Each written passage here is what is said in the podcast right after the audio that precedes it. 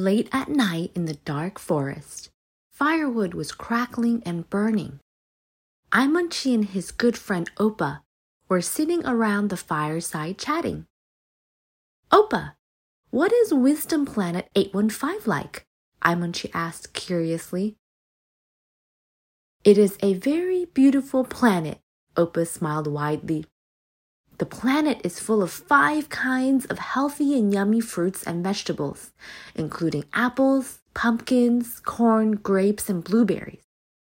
The entire planet is covered in five colors red, orange, yellow, purple, and blue. It looks very beautiful from a distance. The first thing I do when I wake up every morning is to check on the fruits and vegetables that I'm growing. Watching them grow day by day with their colors getting brighter and more beautiful makes me so happy.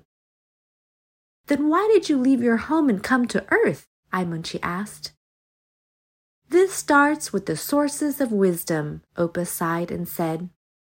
At the center of my planet is a tall and large tree of knowledge, surrounded by five sparkling gems.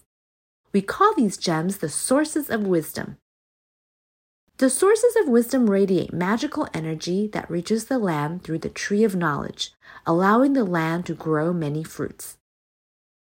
I don't know when it started, but the light from the sources of wisdom was getting dimmer day by day.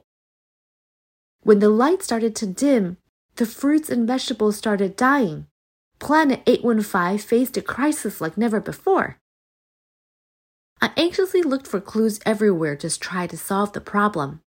One day, I found a wooden box beneath a withered apple tree. In the wooden box, there were pictures of my grandfather's exploration on Earth. The back of the photo had clues about the sources of wisdom left by my grandfather.